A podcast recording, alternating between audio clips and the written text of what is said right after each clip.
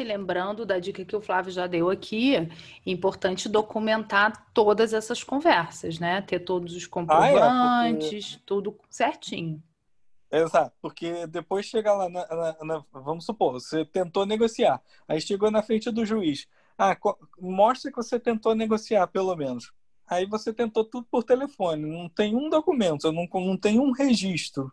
Fica difícil, né? É, às vezes então, demonstrar. De preferência por e-mail, né, Flávio? Mesmo que a gente fale pelo telefone, depois manda um e-mail para registrar. Exatamente certinho. Isso. Pede para a empresa responder falando, ok, foi isso mesmo que combinamos. Exatamente isso. Essa é a melhor forma.